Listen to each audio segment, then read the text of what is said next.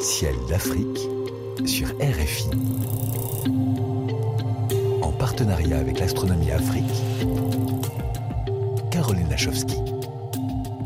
Cher Sylvain Boulet, racontez-nous ce que l'on pourra observer dans le ciel d'Afrique d'ici au 15 mars. Bonjour Caroline. Alors ces prochaines semaines, je vous propose de faire attention aux mouvements apparents des planètes que l'on peut très facilement observer. Euh, je vous rappelle d'ailleurs que c'est la définition première du, de planète. Eh Hein. oui. Planète vient du latin planeta, qui vient lui-même du grec planetes, qui signifie tout simplement astre errant ou vagabond.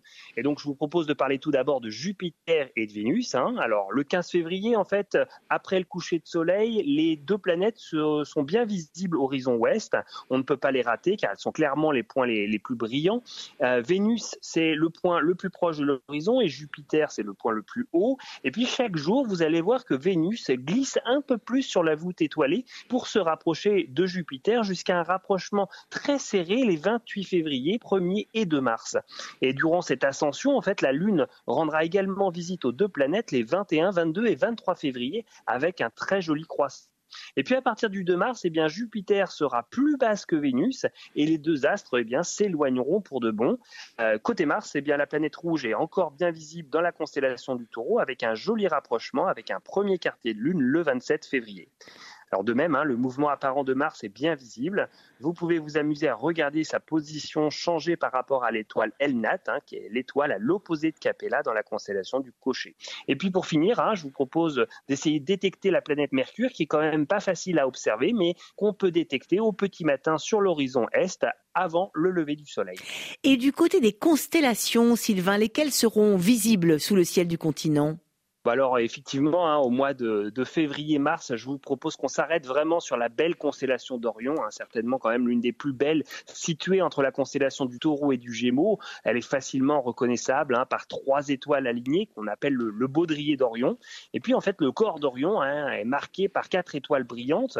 Les deux plus brillantes, Rigel qui est toute bleue sur un, des pieds d'Orion, et puis la belle rouge Bételgeuse sur l'une des épaules.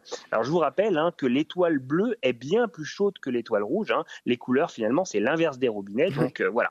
Et alors sous le baudrier, on voit aussi un alignement d'étoiles considéré comme l'épée d'Orion. Et au milieu de cette épée, on peut voir grande nébuleuse d'Orion M42, considérée comme une pouponnière d'étoiles. hein. Et puis avec une petite paire de jumelles ou un petit télescope, cette nébuleuse c'est vraiment un délice. hein. On peut voir un vaste complexe gazeux qui évoque un oiseau qui déploie ses ailes. Hmm, La fabuleuse nébuleuse d'Orion. Je crois que vous avez aussi, Sylvain, un petit challenge astronomique pour nos auditeurs. Alors, Caroline, pour ce petit challenge, il va vous falloir quand même une paire de jumelles ou un télescope. Mhm. hein. La mission, si vous l'acceptez, c'est de détecter la planète naine Cérès, qui va gentiment glisser dans le ciel entre les constellations de la Vierge et du Lion, devant l'amas de galaxies de la Vierge. Alors, pour rappel, hein, Cérès, c'est la plus petite planète naine du système solaire. Elle fait un peu moins de 1000 km de diamètre et orbite entre Mars et Jupiter. Alors, Cérès hein, apparaîtra sous la forme d'un petit point lumineux de magnitude 7, hein, pas visible à l'œil nu, qui scintillera un peu moins que les étoiles environnantes. D'une nuit à l'autre, le petit point bougera assez vite entre les étoiles Vindémiatrix de la Vierge et Dénébola du Lion. Et donc voilà, essayez de le détecter. On attend vos témoignages si vous avez réussi à la débusquer. Débusquer la planète naine. Joli défi. Merci, Sylvain. On se donne rendez-vous après le 15 mars pour un nouvel éphéméride du ciel d'Afrique.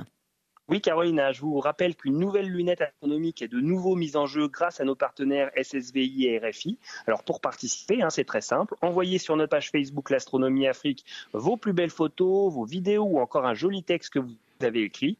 Le gagnant sera annoncé eh le 15 avril. Alors bonnes observations, bon cieux à tous et n'oubliez pas, le ciel est le plus grand écran, il suffit de lever les yeux. Merci de nous le rappeler tous les mois. À bientôt, Sylvain Boulet.